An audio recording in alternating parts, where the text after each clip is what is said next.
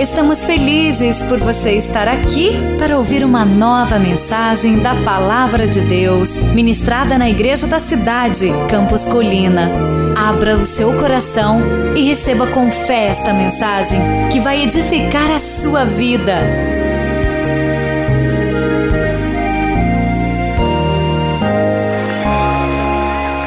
Vamos então começar esta mensagem de hoje. Você que nos visita pela primeira vez, seja muito bem-vindo. Você que está retornando, que ainda não é parte da nossa comunidade, seja muito bem-vindo. Você católico, espírita, você que é evangélico de outra igreja, aqui é a casa do Pai, é a casa de família. Então a gente está muito confortável em estar aqui e eu espero que você também esteja bem confortável em estar aqui celebrando Jesus conosco. Você que está na galeria, você que está aqui embaixo, fique conosco atento até o final desta celebração.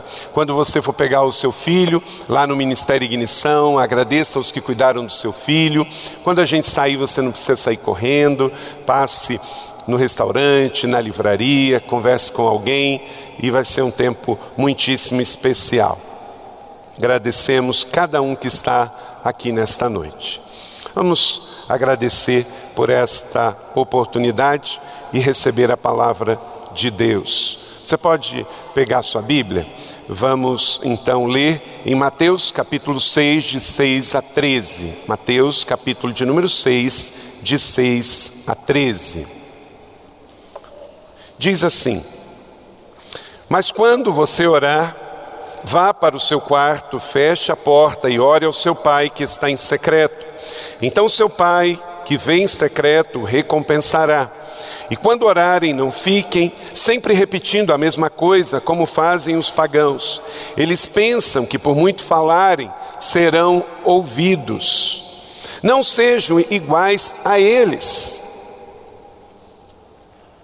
porque o seu pai sabe o que vocês precisam antes mesmo de pedirem. E vocês orem assim, repitam todos comigo. Pai nosso que estais nos céus, santificado seja o teu nome, venha o teu reino, seja feita a tua vontade, assim na terra como nos céus. O pão Dá-nos hoje o pão de cada dia, perdoa nossas dívidas, assim como perdoamos aos nossos devedores, e não nos deixes cair em tentação, mas livra-nos do mal, porque Teu é o reino, o poder e a glória para sempre. Amém. Pai, obrigado por esta noite, obrigado por cada amigo que está aqui convidado, que a tua palavra entre na mente e no coração, quebre sofismas e barreiras e transforme vidas como uma espada de dois gumes que penetra profundamente. Pai, edifica a tua igreja, saímos daqui melhores do que entramos. Use a minha vida como um profeta, um evangelista, um carteiro do Senhor, um mensageiro do céu na terra. Eu não tenho nada para oferecer para os meus irmãos, mas o Senhor tem. Use a minha vida. Sou um pobre pregador, pecador, mas o Senhor tem me usado. Usa mais uma vez, Senhor, para edificar a tua igreja, trazer reconciliação e salvação.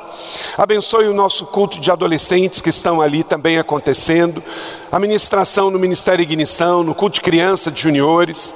Abençoe os que nos acompanham pela transmissão pela internet. Abençoe agora também, neste exato momento, cada uma das nossas seis extensões em São José dos Campos, cada uma das nossas 17 igrejas que estão em culto. Ó Deus, que haja poder nos púlpitos e transformação de vidas nesta noite. Ó Deus, assim nós oramos, no nome poderoso de Jesus, agora e sempre. Amém. Glória a Deus. O poder do lugar secreto. Você pode repetir comigo o tema da mensagem dessa noite? O poder do lugar secreto. Meu irmão, minha irmã, querido amigo que está aqui, olha para cá. Tudo que a gente faz no privado tem uma implicação tremenda no público, muito mais do que eu e você possamos imaginar. Bom ou ruim, o que a gente faz no privado tem um impacto tremendo na nossa vida pública. O que você fizer com Deus, privadamente, que só Ele e você souber, seja uma oração, um voto, uma oferta, um ato de bondade, isso tem um poder no mundo externo e público que você não imagina, porque o teu pai está vendo. E quando a gente faz algo só com ele, a motivação não tem nenhuma dúvida, ela é adoração, porque é só para o Senhor. É o que a uma mão faz, a outra não está vendo. Mas o inverso disto também é uma realidade. Quando qualquer pessoa faz algo que é pecaminoso ou é errado e faz pública e faz ocultamente, isso também tem uma consequência no mundo público que nós não podemos nem imaginar. Se eu e você tivermos vida dupla e errada no oculto, no público, para com a sua família, para com as pessoas que você ama e a nossa igreja, as consequências virão. Então, conscientes disso, de que bem ou mal o que fizermos no privado vai ter implicações no público, vamos decidir completamente abandonar qualquer coisa errada, de pecado, de vício e de mau hábito do privado e vamos escolher que no privado nós vamos ter uma aliança inquebrável com o Senhor, de intimidade, de oração e de adoração, e isso vai nos levar a um empoderamento na vida pública tremenda. Recentemente, um filme produzido nos Estados Unidos por uma igreja de Atlanta, ficou muito famoso, inclusive aqui no Brasil, e passamos a chamar esse lugar secreto aqui de quarto de guerra. Quem viu esse filme, Quarto de Guerra? Todos viram, graças a Deus. Quem não viu, entra no YouTube e você vai achar. É um lugar, é um, um ambiente consagrado. Então, esse é o seu lugar secreto. Queridos, neste texto aqui, que é um texto tão famoso como um todo, porque em Mateus capítulo 5, 6 e 7 está aqui o mais famoso sermão de Jesus. Agostinho de Hipona, um dos pais da igreja, ele deu o nome desse sermão de Sermão da Montanha. Não foi Jesus que deu o nome de Sermão da Montanha, foi Agostinho por quê? Porque ele estava numa montanha lá na Galileia. Quem vai a Israel conosco sempre vai lá em cima, no Monte das Bem-aventuranças, os da Beatitude. E ali, na verdade, não é um sermão só. Mateus capítulo 5, 6 e 7 tem dezenas de sermões. E o mais famoso dele é o sermão sobre oração. Jesus nos ensinando uma oração que é um código secreto. É mais do que um sermão público. Tem palavras que têm dicas, princípios que podem mudar a nossa vida no mundo exterior, que tem implicações na minha vida de Leila, da nossa família biológica, da nossa família espiritual e desta igreja aqui. E nesse texto fala duas vezes sobre o secreto, lugar secreto. Versos 4, a parte B e o 5, que eu não li aqui, diz assim: E o seu pai, que vê o que é feito em secreto, recompensará. Há um convite de Jesus para um relacionamento familiar, diga comigo, familiar. A fé cristã, irmãos, não é uma religião. Religião são os ismos da vida. Quando o homem, na sua tentativa de chegar a Deus, na sua filosofia e ideologias, ele criou um sistema com muitos dogmas e rituais e chamou isso de religião. E o problema é que o cristianismo foi incorporando isso também. Por exemplo, a prática da reza. A prática da reza não é uma prática bíblica, é uma prática de religião. O islamismo reza, o budismo reza, o hinduísmo reza, o catolicismo romano reza, mas a fé cristã reformada não reza, porque biblicamente Jesus nos proibiu de fazer repetições contínuas. Está escrito no texto, você leu comigo. Antes de ser um religioso, você tem que ser um cristão. O que deve reger a sua vida não é a tradição, o dogma da religião ou da história do cristianismo. Na verdade, rezar texto foi trazido pelos romanos que dominavam o mundo, como exploradores como Marco Polo, que visitou o Oriente e lá tinha a prática do budismo, de usar o texto para não se perder nas suas repetições. E isso foi incorporado no Império Romano. E como o Império Romano se tornou cristão, não por um aspecto de conversão, mas por um aspecto de falência que estava o Império Romano, romano e o cristianismo em ascendência, o Império Romano então encampa a chamada fé cristã ritualista e traz para a fé cristã muitos costumes, inclusive pagãos. E esse é um deles. Nós não precisamos contar as nossas orações. Quem aqui pega uma algum elemento para contar e quando vai conversar com seu marido, fica contando quantas vezes conversa com ele, quantas vezes conversa com seu filho, quantas vezes conversa com seu amigo. Por que não? Porque quando você conversa com seu cônjuge, com seu amigo, com seu filho, você abre o coração, você tem uma conversa com ele. E é isso que Jesus nos convida aqui nesse texto. Não há uma religião, não há um dogma, mas um relacionamento pessoal. E ele começa dizendo: Pai, você quer mais direto do que isso? Você quer mais pessoal do que isso? O pai era dele, mas ele deu para nós, ele compartilhou conosco. Ao longo desses dois mil anos de cristianismo, nós temos formação, mas nós também temos deformação.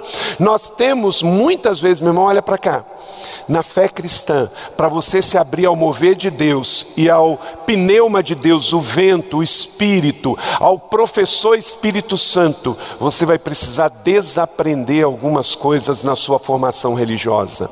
Para crescer com o Espírito Santo, não é só necessário aprender coisas novas, você tem que desaprender coisas velhas.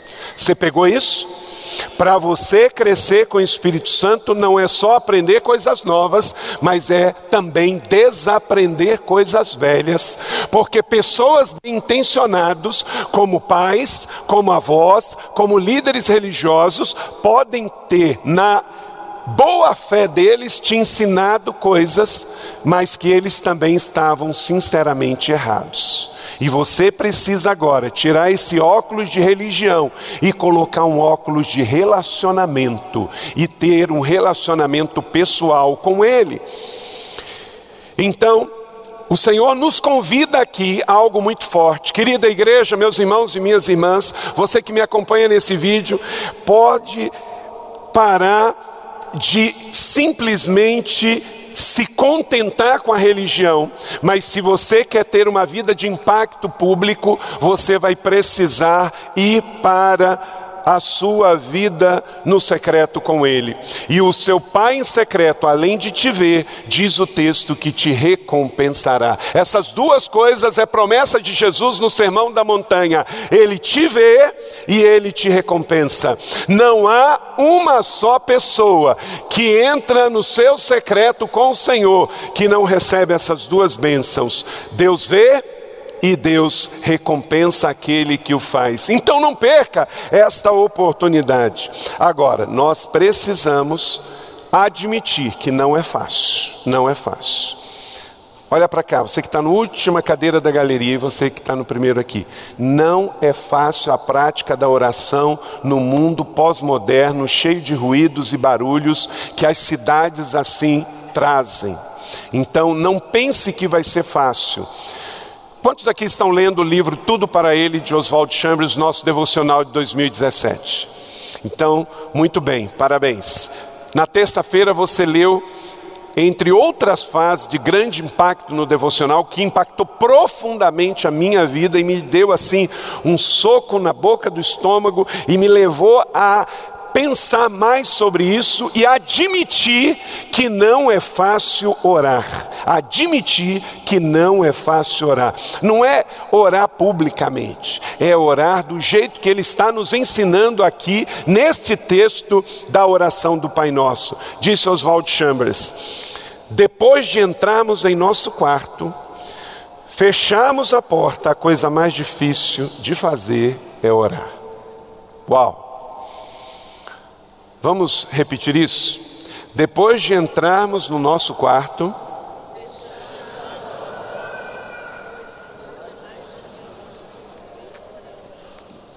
mais uma vez.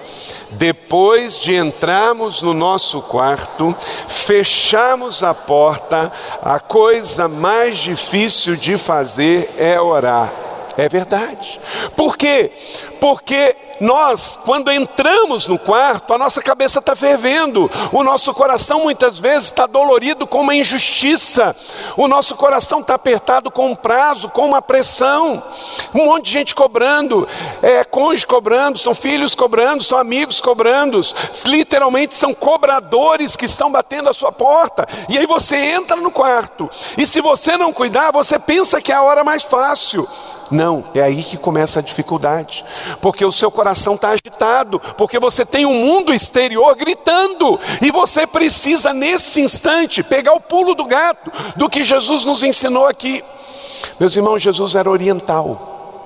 Jesus não era ocidental. A nossa visão de Jesus é aquele Jesus louro, europeu, ocidental, não é? Mas isso não é. Jesus era do Oriente Médio. Oriente Médio é norte da África. Oriente Médio é castigado ali por todos aqueles desertos. Jesus era daquela região. Jesus, Jesus Deus escolheu para ele viver ali, então ele, Deus o fez parecido com aquele povo. Nasceu do ventre de Maria, concebido pelo Espírito Santo. Mas eu acho muito difícil Deus fazer o seu filho para conviver com um povo e fazer ele 100% biologicamente diferente deste povo. Não é? Não, não faz sentido. Se Deus escolheu que ele fosse de lá, é parecido. E ele naturalmente, ele nasceu ali, ele foi educado em Nazaré. Ele tinha aqueles costumes. E outra coisa, Jesus era judeu. E o judeu, ele tem o hábito da contemplação, da meditação. Davi escreve os salmos. Vamos falar de alguns textos sobre isso, de meditar na palavra, de contemplar a presença. Só que no mundo ocidental nós fomos perdendo isso, porque nós vivemos num mundo além de ocidental, capitalista, trabalhamos por resultado e temos pressões o tempo todo. Isso tem uma parte boa, mas se não cuidarmos, isto rouba de todos nós, mesmo cristãos, o hábito da meditação, o hábito da contemplação, que é fundamental para a gente desconectar do mundo e se conectar em Deus na hora da oração. Vivemos numa sociedade, gente, tão doente por exposição Cada dia mais as pessoas querem câmera, palco, microfone, fotos e créditos. É ou não é? Tem gente que fica chateado porque não aparece na foto. Literalmente, cada vez mais as pessoas vendem as suas credenciais na mesa da corrupção, nos almoços grátis, tudo para aparecer um pouco mais. Não é isso que está acontecendo no Brasil hoje? As pessoas se vendem na mesa do almoço grátis da corrupção e se deitam nos lençóis dos motéis de prostituição. Por um selfie, ao lado do famoso, tem gente que paga mico e outros verdadeiros King Kong. Gente, eu já vi em público pessoas pagando um King Kong para aparecer ao lado de pessoas famosas.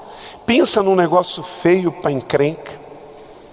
Às vezes aqui na igreja a gente paga esse mico. Vem alguém meio gospel e tem gente que cai nas cadeiras para tirar foto.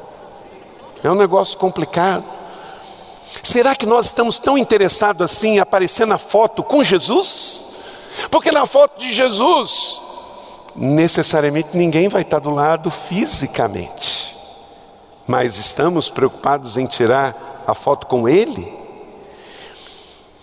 Por um minuto de fama, tem gente morrendo. O Japão está virando caso de saúde pública. Gente morrendo por causa de selfie, inclusive em lugares estranhos como é, linha de trem. Alguns para aparecer no Brasil tem uma onda de mulheres hortifruti granjeiro. É impressionante. É mulher disso, mulher daquilo outro, mulher daquilo outro. Gente, não é o público.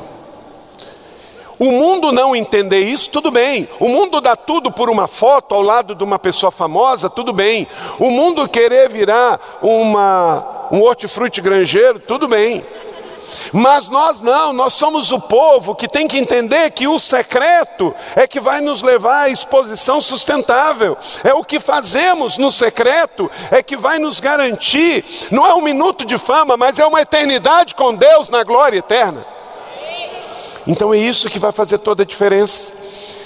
Agora, por que que por vezes não encontramos esse lugar secreto? Anote aí algumas coisas porque estamos ocupados demais, às vezes ocupado demais.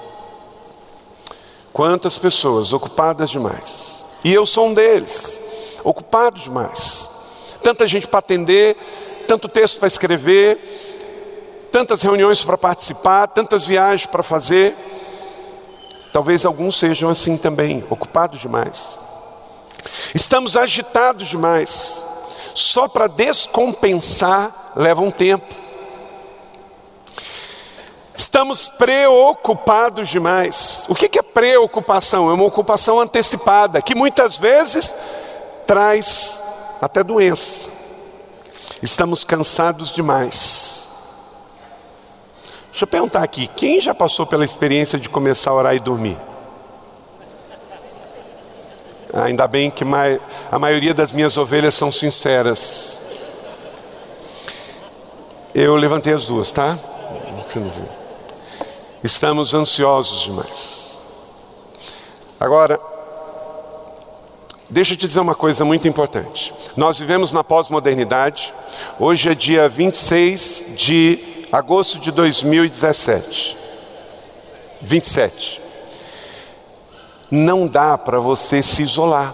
Não dá para você ignorar essa realidade. Deixa eu te dizer uma coisa muito importante. Nós vamos aqui em São José dos Campos, no seu e no meu trabalho, nesta igreja, no reino de Deus, nós vamos continuar ocupados, agitados, preocupados, cansados e ansiosos. Ok? Você ouviu o que eu disse? Não dá para tirar isso, porque nós não vamos deixar São José dos Campos e ir morar na casinha branca de varanda, aonde tem só mato verde e para plantar e para colher. Quem vai? Tem alguém aqui que vai? Não dá, porque você está estudando, porque você está trabalhando, porque você é empresário, porque você está fazendo uma viagem, porque nós estamos edificando uma obra, porque estamos plantando igreja, porque Jesus quer voltar, porque esta igreja, os seus melhores anos ainda estão por vir. Então entenda, nós vivemos numa sociedade pós-moderna, neste agosto de 2017, ocupados, agitados, preocupados, cansados, ansiosos, mas não ao ponto de deixar de orar mas não ao ponto de ignorar o retiro, o lugar secreto. Meus irmãos, eu seria um pregador irresponsável se eu dissesse para você: para tudo e agora vai só para o quarto, vai só para o seu canto de guerra, porque Jesus não fez isso. Jesus, ele foi para a rua, Jesus foi para a praça, Jesus foi para o campo, Jesus foi para as casas, Jesus morou em Cafarnaum, Jesus morou em Nazaré, aos pés do Monte Arbel está a cidade de Cafarnaum. Os irmãos que já foram a Israel foram lá. Em cima tem o Monte Arbel, é belíssimo. Imagina construir uma casinha em cima do Monte Arbel e ter aquela visão toda do lago da Galileia. Mas Jesus escolheu morar na cidade, onde tinha agitos, onde tinha gente doente e até a sogra de Pedro ficava doente, né? Então, é lá que Jesus escolheu viver, meus irmãos. Se Jesus fisicamente estivesse aqui em São José, ele não iria morar num sítio, ele iria morar na cidade. porque é onde as pessoas estão, é onde estão as necessidades, é onde estão as crianças, os adolescentes, os jovens, os casamentos para serem restaurados. Então, quando vem o desafio que Jesus nos ensina, entra no teu quarto e o teu pai está secreto, não quer dizer que você vai abandonar a vida urbana, pública, para viver no quarto. Jesus não ensina a teologia do eremita, daquele monástico que vive lá em cima, longe, no monastério. Isso também é coisa da religião. Jesus nos ensinou a estar no meio do povo, orando com o povo, cuidando, pastoreando, curando, ensinando, libertando, impondo as mãos e ungindo com óleo. Então, como viver numa sociedade onde em nossos dias estamos ocupados, agitados, preocupados, cansados e ansiosos? Tendo justamente o nosso quarto de guerra, tendo justamente o nosso lugar secreto. É o nosso lugar secreto que vai fazer a gente passar pela ansiedade, mas voltar para a sanidade. É o nosso quarto secreto que vai fazer você, minha irmã, passar pela sua preocupação, mas voltar para a sua ocupação. É o seu quarto secreto que vai te sustentar para o agito da tempestade passar e você não naufragar nela. É isso que Jesus está nos ensinando. Gente, há uma rema aqui nesse texto. Jesus está nos ensinando a, mesmo no agito da cidade, mesmo nos barulhos, nos ruídos da cidade, do seu trabalho que lhe espera amanhã na sua empresa, você colocar o seu barco em meio à tempestade, mas com Jesus dentro, e tudo vai ficar bem, porque a tempestade vai passar. O quarto de guerra é um estado para recorrermos 24 horas por dia, sete dias por semana. Precisamos aprender o secreto da disciplina da mente para decidir investir tempo e intencionalidade na oração voluntária. Quando eu entro no quarto, eu silencio a carne e Deus ouve a todos, todos que decidem aceitar o seu convite para um relacionamento pessoal com Ele, como está em 1 Pedro, capítulo 5, 5 e 7. Lance sobre Ele toda a sua ansiedade e Ele vai cuidar de você. Quer dizer, entra no teu quarto. Existem muitas palavras nas Escrituras, eu não tenho tempo para falar tudo isso aqui, de que Deus recebe, recolhe as nossas orações. Salmo 6, verso 9 diz que o Senhor ouviu a minha súplica, aceitou a minha oração. Disse Davi, e isso é uma realidade para mim e você aqui em, São José dos Campos. Provérbios capítulo 15, verso 9: O Senhor está longe do ímpio Desse ele não recolhe oração, mas ele está próximo ao justo. Quem aqui é justificado pelo sangue de Cristo? Então, meu irmão, receba esta promessa. Provérbios 15, verso 29. O Senhor rejeita o ímpio, mas o Senhor recebe o justo.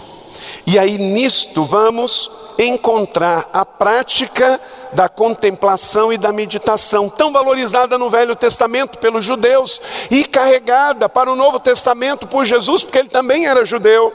No Salmo 77, verso 3, olha que salmo interessante. Anota aí no seu esboço e depois você grifa na sua Bíblia. Leia comigo. Lembro-me de ti, ó Deus, suspiro, começo a meditar e o meu espírito desvanece. Gente, é disso que nós estamos falando. É disso que nós estamos falando. Você tira um tempo para Deus, você começa a pensar em Deus, você dá aquele respiro e fala assim: ó, isso te ajuda, ajuda você a se desconectar dos seus ruídos. E aí você começa a meditar na palavra. Não é meditação transcendental, oriental, pagã, nada disso é a meditação na palavra de Deus, na presença de Deus, na beleza de Deus, nos salmos, nos hinos, nos cânticos espirituais. Isso é até fruto de oração no Salmo 27, verso 4. E hoje o Márcio justamente me deu esse verso na placa que o pastor Fabiano leu aqui. Uma coisa pedi ao Senhor e a procuro, que eu possa viver na casa do Senhor todos os dias da minha vida para contemplar a beleza, a bondade do Senhor e a buscar a sua orientação no seu templo. Testifica que assim seja, que possamos viver na presença do Senhor 24 horas por dia e possamos estar sempre recorrendo ao seu templo, seja na adoração coletiva e seja no quarto de guerra no pessoal. Você entendeu? Estamos juntos, meu irmão? Receba esta palavra, interiorize isso. Jesus está dizendo algo aqui para te proteger como homem, como mulher, como casal, como empresário, como pessoa.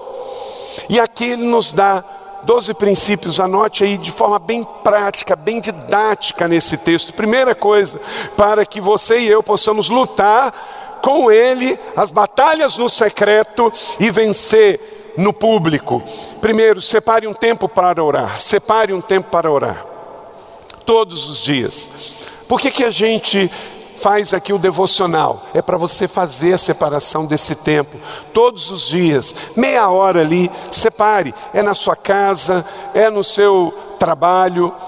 Eu não sei qual dia e qual horário qual turno que é melhor, onde, se é em casa, se é no trabalho, mas tenha o seu tempo mas quando você orar, então Jesus está partindo do pressuposto, quando você orar, não é? Temos a oração em espírito, que é 24 horas por dia, 7 dias por semana. Nós podemos estar em estado de espírito de oração, podemos ou não podemos?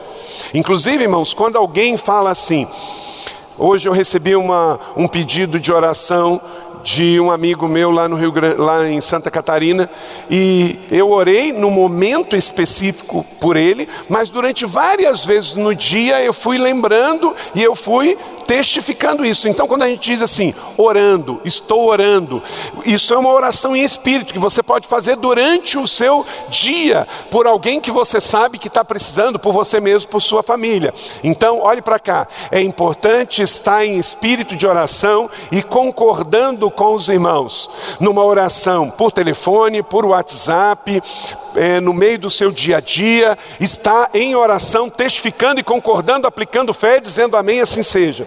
Mas isso não substitui o que Jesus está ensinando aqui, que é a primeira coisa. Quando você for orar, é uma oração específica que você separa um tempo, e isso é entre você e Ele. A segunda coisa, encontre um local pessoal para isso, que, como disse, você pode fazer o seu local específico para isso. Encontre um local pessoal para orar. Verso 6b: vá para o seu quarto. Vá para o seu quarto. Meus irmãos, deixa eu dizer aqui: talvez você não tenha na sua casa um quarto especial para. Talvez você gostaria muito de ter um quarto só para oração, mas deixa eu dizer uma coisa aqui: Jesus não está falando desse quarto. Sabe por quê? Porque as casas naquele tempo eram muito pequenininhas, muito pequenininhas. E não dava para se dar ao luxo de ninguém que ele falou lá na Galileia. A Galileia, gente, é pobre até hoje. E naquele tempo era muito, muito, muito pior. Aquela multidão que estava ouvindo Jesus, provavelmente ninguém podia dispor de um quarto só para oração. Então, se você pode na sua casa ter um quarto assim, aleluia. Pastor Fabiano tem um lá no apartamento dele, o apartamento dele não é muito grande, mas ele reservou um espaço para isso. A única coisa que acontece lá é oração. Então, talvez você já tenha isso. Legal. Mas não se sinta menor, não se sinta sem esse quarto, se você não conseguiu ter um quarto só de guerra no seu na sua casa. Inclusive no filme Quarto de Guerra não era um quarto, era um closet. Então, entenda o seguinte: Jesus está dizendo aqui: o nosso quarto é aquele lugar que não fica a gente passando o dia inteiro. É um lugar reservado, é o um lugar de dormir, é o um lugar onde você pode. Ele não diz, fecha a tua cozinha, fecha a tua sala, fecha a tua varanda. Ele diz, vai para um lugar especial. Esse lugar especial pode ser o seu escritório. Esse lugar especial pode ser um cômodo da sua casa, pode ser um porão, pode ser um sótão, pode ser um quarto de visita, pode ser o seu quarto de dormir.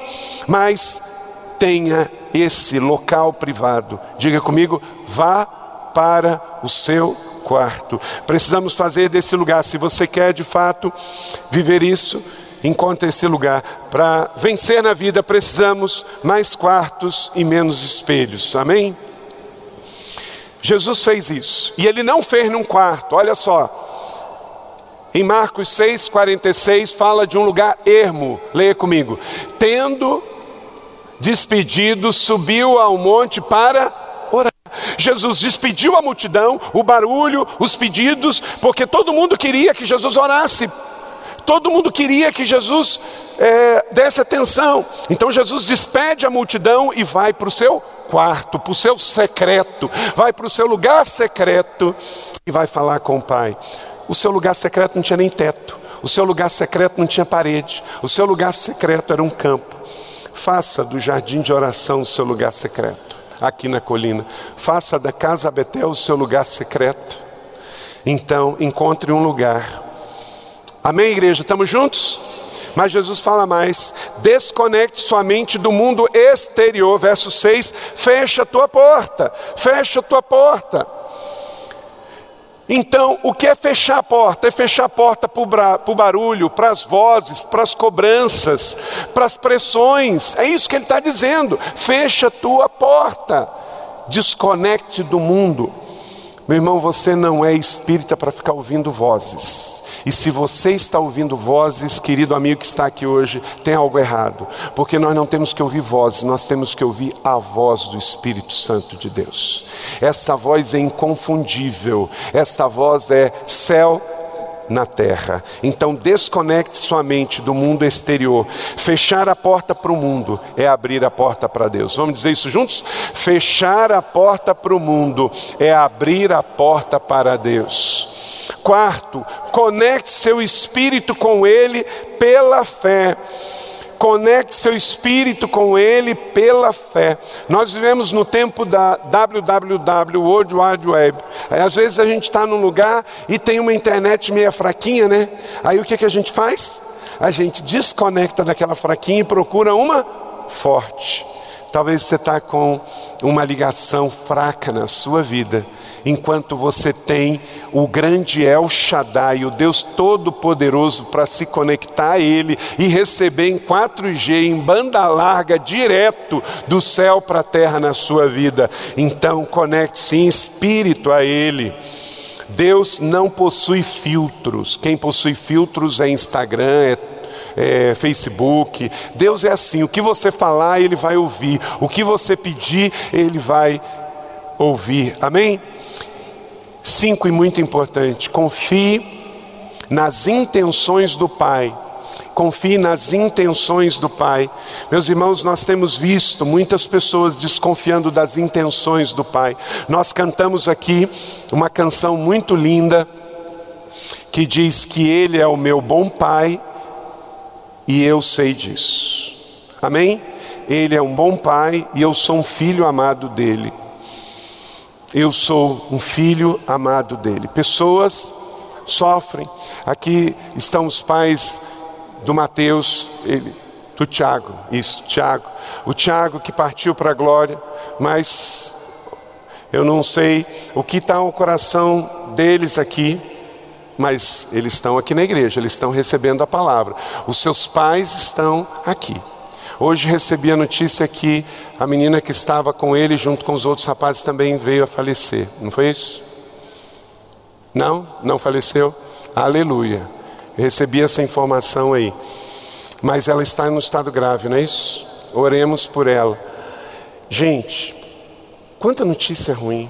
É notícia de suicídio, é notícia de assassinato foram mortos esse ano 100 policiais no estado do Rio de Janeiro pelo crime organizado. Momentos difíceis, como Lucas e a Mariana passaram de perder a sua filhinha recém-nascida que nasceu prematuramente. Mas eu tenho certeza que vocês sabem do bom pai que vocês têm e estão recebendo o conforto e o consolo dele na família biológica, na família da fé.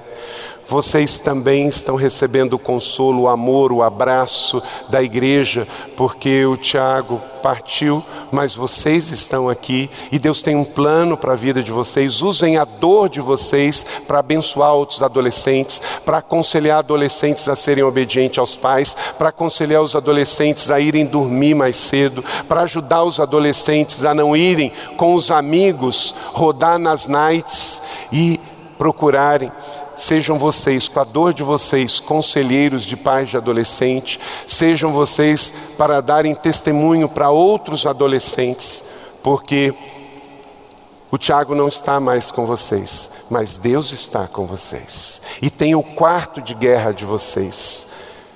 Lucas, continue com o seu quarto de guerra. Sabe qual o grande desafio, gente? Nós se não cuidarmos. As durezas da vida, os problemas da vida, sabe o que, que pode nos levar a nos tornarmos cristãos incrédulos? cristãos céticos, cristãos sarcásticos, cristãos cínicos. Meus irmãos, de vez em quando acontece uma tragédia no mundo como essas, de uma morte de um prematuro, de um adolescente que morre é, na rua, ou como aconteceu a, a tragédia do Haiti. Teve um pastor que disse: Onde estava Deus quando aconteceu a tragédia do Haiti? Meus irmãos, Deus estava no mesmo lugar que o filho dele, quando ele viu o filho dele morrendo na cruz pelos nossos pecados. Deus estava quando aconteceu a tragédia do Haiti, quando um pai está chorando o luto do seu filho Deus está no mesmo lugar, chorando também, porque quando nós choramos, Deus chora, quando nós ficamos tristes, Deus fica triste, porque nós somos a menina dos olhos de Deus, nós somos a igreja do Senhor. Então não pense num Deus que vive longe lá no céu sem se importar com você. Quando tem uma tragédia na terra, Deus chora. Mas onde está Deus quando acontece a tragédia? Deus está nos bombeiros que vai lá se solidarizar e correr risco de vida e entrar também num prédio que está pegando fogo. Deus está no irmão que chega para dar um abraço, no irmão que chega para acolher, no irmão que chega para dizer: Eu estou aqui com você. A vida tem o seu curso, a vida na terra. O homem faz escolhas e toma decisões. Não foi Deus que mandou aquele carro bater naquele poste numa madrugada, três horas da manhã, aqui em São José. Infelizmente, o motorista tomou decisões, fez escolhas, os jovens fizeram escolhas. Nossas escolhas podem levar-nos à vida ou à morte. Hoje eu estava falando para os meus meninos no carro, dizendo o seguinte: Jesus denunciou o diabo. Olha, o diabo vem para matar, roubar e destruir. Quem ouvir isso e der atenção vai estar precavido contra este assassinato que Satanás quer ter dos nossos filhos, dos nossos adolescentes, porque Jesus denunciou os planos de Satanás. Meu irmão, você é um alvo, você é um alvo, eu sou um alvo, essa igreja é um alvo. Então, se Jesus denunciou os planos de Satanás, eu tenho que cuidar.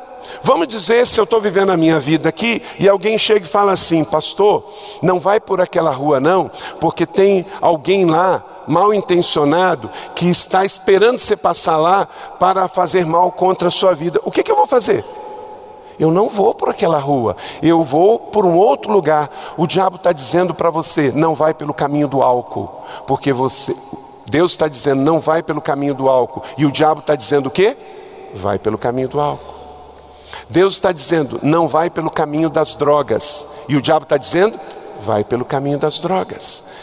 Deus está dizendo, vai pelo caminho da obediência, que está lá em Isaías 1,19, que se você for fiel e obediente, comerá do melhor desta terra, não é isso? E o diabo está dizendo nos nossos ouvidos, vai pelo caminho da desobediência, desobedece os seus pais, desobedece o seu pastor. E aí o que que vem? O salário do pecado que é a morte. Meus irmãos, todos nós um dia vamos morrer, mas que em nome de Jesus possamos todos morrer em boa velhice, dar frutos e dar frutos em abundância, e quando chegarmos à nossa idade de partir, possamos olhar para trás e ver um legado. Então, meu irmão e minha irmã, não dê crédito ao maligno. E quando Deus parecer que não está ouvindo as suas orações, você volte para o quarto secreto, você volte para o seu quarto e lembre: o meu pai vê em secreto e o meu pai ouve as minhas orações. Não se torne um crente cínico, não se torne um crente sarcástico, não se torne um crente insensível, não se torne um crente incrédulo, mas seja um homem, uma mulher cheia de fé, de esperança e de amor, porque o Senhor tem mais para você, amém? Eu creio nisso. Que Deus console o seu coração enlutado, que Deus console o seu coração triste, mas a palavra final na sua vida, quem vai dar não é o mundo, não é a carne, é o Senhor.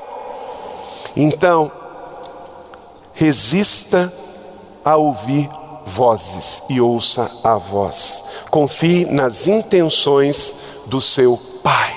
Não duvide. Diga comigo: Deus é bom em todo tempo. Em todo tempo, Deus é bom. Mesmo quando as nossas orações parecem que não são ouvidas. Mesmo quando acontece o luto, mesmo quando acontece a tragédia, mesmo quando acontece a dor. Uma outra coisa, sexto, anote aí. Fale com a espontaneidade do coração.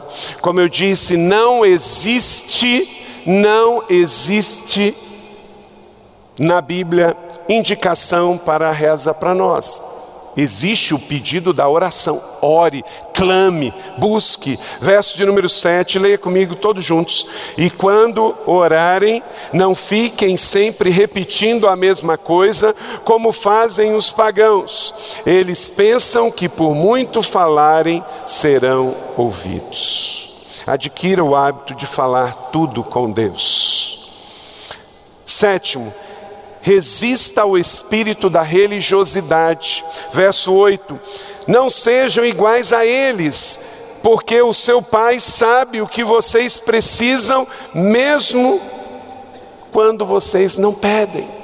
Gente, olha que poder Jesus nos dá aqui nós não vamos receber só o que pedimos. Nós temos um Pai que nos ama tanto que até o que eu esqueci de pedir, o meu Pai me dá. Deixa eu perguntar a você aqui: você recebeu neste mês só o que você agradeceu no mês passado? Quem é que recebeu mais do que agradeceu? Levanta a mão. Então, está cumprido isso aqui. Nós temos um Pai que nos ama tanto que até aquilo que a gente não pede por esquecimento ou negligência, Ele nos dá. Então não, não desconfie das intenções dele e espontaneamente abre o coração para ele. Pai, mãe, peça tudo para Deus. Filho, filha, peça tudo para Deus. Resista ao espírito da religiosidade. A religiosidade é aquela assim: tem que fazer penitência, tem que pagar promessa, tem que fazer coisas religiosas para Deus se agradar. Meu irmão, não há nada que você faça para Deus chamar mais. Não há nada que você faça para que Deus possa olhar para você e falar assim: eu estou amando mais a Teresa hoje, o Luiz hoje, o Carlos hoje. Não, Deus te ama. E Ele não faz acepção de pessoas. Agora é claro, quanto mais você tiver prazer com Ele, mais Ele vai ter prazer em te abençoar. Mas não é condicional. Então resista ao espírito de religiosidade, não seja como eles. Eles quem? Religiosos, que estão dentro e fora da igreja evangélica. Religiosos, não seja como eles. Esse é o grupo de pessoas que Jesus mais pegou pesado. Os religiosos, eles estão presentes pelo mundo desde os dias de Jesus até os dias de hoje. Seja você humano, filho, fale para o seu pai. Todo mundo que é pai aqui sabe que muitas vezes seu filho não precisa pedir nada e você já tem o prazer de abençoar. Não é assim? Esse é o nosso pai. Por isso que o modelo da igreja é o modelo da família. Oitavo, desfrute da intimidade da família, justamente disso. Verso 9, leia comigo. Vocês orem assim: Pai nosso que estais nos céus, santificado seja o teu nome. Não é reza, é oração, é relacionamento.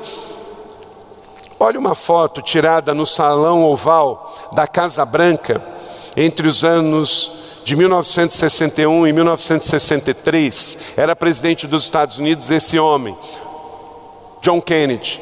Olha embaixo na foto, na mesa. Tem a foto de quem? Do filho dele. Sabe, ele deu uma entrevista dizendo que o seu filho chamava este lugar de minha casa era um escritório de trabalho, era a mesa de trabalho, de despacho do pai. Mas, porque o pai estava lá, se tornou a casa do filho. Meus irmãos, essa é a casa do pai. Pode ser um auditório, pode ser a sua casa, pode ser a sua empresa, pode ser um casebre, pode ser um palácio. Se é a casa do pai, é a nossa casa também. Se é a casa do pai, é a casa do filho. Então, é esse o modelo que nós temos, é o modelo do relacionamento, é o modelo do princípio de família. E se tem família, tem intimidade. Meus irmãos, nós queremos como igreja ter cada vez mais, não importa que a nossa igreja é tão grande, nossa igreja é grande na colina, está crescendo na cidade, crescendo no vale, mas não vamos perder o princípio que que Jesus nos ensinou quando estabeleceu o reino entre nós, e por isso ele pregou o sermão da montanha, por isso ele nos entregou a oração do Pai Nosso, ele nos entregou aqui uma palavra rema, uma palavra-chave para acompanhar a nossa vida. Você tem uma família aqui, você tem um pai no céu e uma família na terra. Desfrute desta intimidade. Então, aqui na igreja, se você quer ficar em pé, fica. Se você quiser ficar sentado, fica. Se você quer aplaudir, você aplaude. Se você quiser cantar alto, você canta. Se você quiser ficar sentado, porque você está na casa e na casa do Pai. Que a nossa igreja seja livre, que a nossa igreja seja espontânea, que a nossa igreja seja um lugar onde a gente celebra em família a nossa fé. Amém? E é uma igreja que entende que trazer esse princípio para a nossa vida, você entra na atmosfera e na cultura do céu. Verso 10: Venha o teu reino. Gente, não é império, não tem nada a ver com império, não é império, tem a ver com princípio de realeza. Você é príncipe, eu sou príncipe, você é princesa. Por quê? Porque na fé cristã é reino de Deus, ele é um rei e nós somos parte do seu reino. Jesus não é imperador. Quando às vezes você lê na Bíblia falar sobre reino, tire toda e qualquer má interpretação de império. Jesus não é um imperador, Jesus é um rei de amor e nos convida a ser parte do seu reino. E há uma atmosfera do céu que invade a terra, trazendo uma cultura do céu. Por isso, meus irmãos, entre nós a palavra é perdão, obrigado, desculpa, com licença, posso orar com você, Deus abençoe, um aperto de mão, porque entre nós há respeito, entre nós há relacionamento de irmãos e de irmãs. Você está entendendo? Então, adiante. 10. Confie na soberania e no governo de Deus. Quando eu orar e uma oração não for respondida do nosso jeito, Voltando de novo aqui o exemplo que falei dessas famílias, todos os dias a gente recebia um pedido de oração do Lucas. E a gente orou muito com ele. Mas Deus não respondeu do jeito que a gente orou. Mas mais do que tudo, está escrito: seja feita a sua vontade, assim na terra como no céu. Nós não impomos a Deus nada, nós somos filho, Ele é pai, então a gente pede, e a gente pede na boa, perfeita e agradável vontade dEle.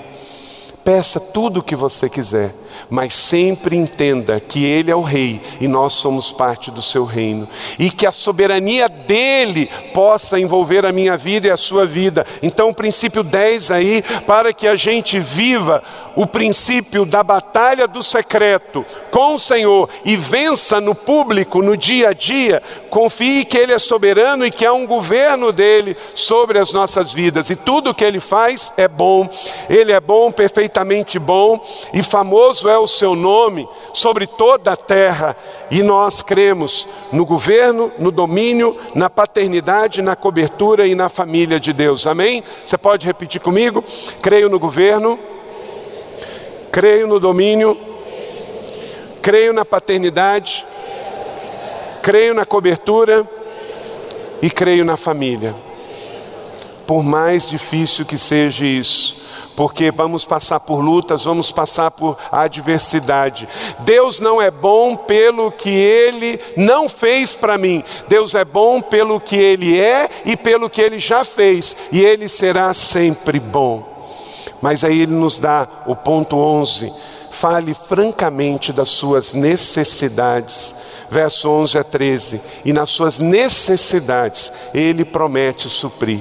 Deus não promete suprir nossas vontades no quarto de guerra, mas Ele promete suprir nossas necessidades. E Ele apresenta três delas aqui, das mais profundas: sustento, sustento. Verso 11: Dá-nos hoje o pão de cada dia. Todo mundo aqui vai deitar e dormir o sono dos justos, todo mundo aqui vai comer o pão de cada dia, porque o Senhor Deus vai prover para nós ele vai também dar uma outra necessidade suprida, ele vai dar o perdão. Todos aqui receberemos o perdão de Deus, não importa se você cometeu um pecado, não importa se você cometeu um crime, não importa se você cometeu uma heresia, Deus é bom e os seus pecados ele já perdoou na cruz do Calvário. Perdoa as nossas dívidas como perdoamos os nossos devedores.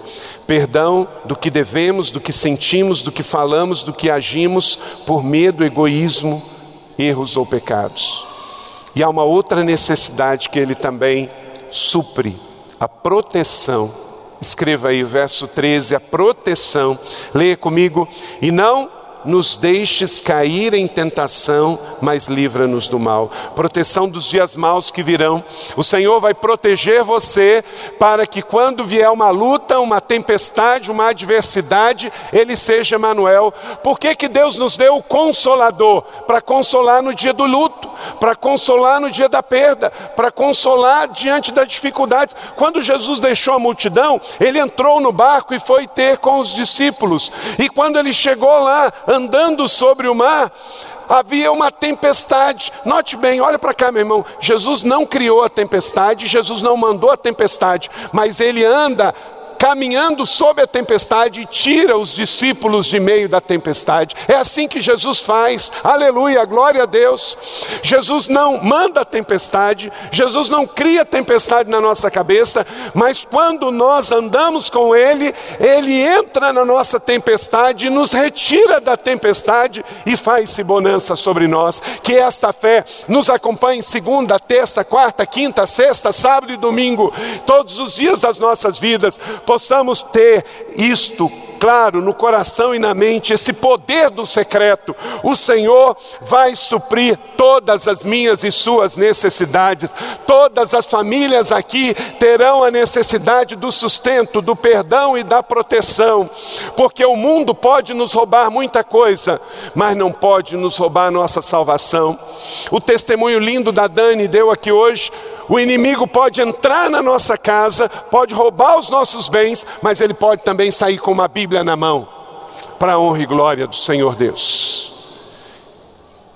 E por último, descanse no poder eterno de Deus. Descanse no poder eterno de Deus. irmão, se está na cruz, está na luz. Descanse. Diga comigo, se está na cruz, está na luz. Verso 14, leia comigo. Porque teu é o reino, o poder e a glória para sempre. Amém. Deixaram essa parte de fora na reza. Essa é a parte que fecha tudo, colocando tudo debaixo do governo e do domínio do Senhor. Jesus é rei, ele tem majestade, governo, autoridade. Declare isso, cante isso. Por isso que nesse culto hoje nós lemos esse texto, nós cantamos esse texto e nós queremos interiorizar esse texto. Descanse no poder eterno de Deus. Aconteça o que acontecer. Se nós tivermos o nosso secreto com Deus, nós vamos ser sustentados nas jornadas e caminhadas da vida. Haja o que houver, aconteça o que acontecer. Você recebe essa palavra da fé? Você acabou de ouvir uma mensagem bíblica da Igreja da Cidade em São José dos Campos. Se esta mensagem abençoou sua vida, compartilhe com seus amigos em suas redes sociais. Obrigada e que Deus te abençoe.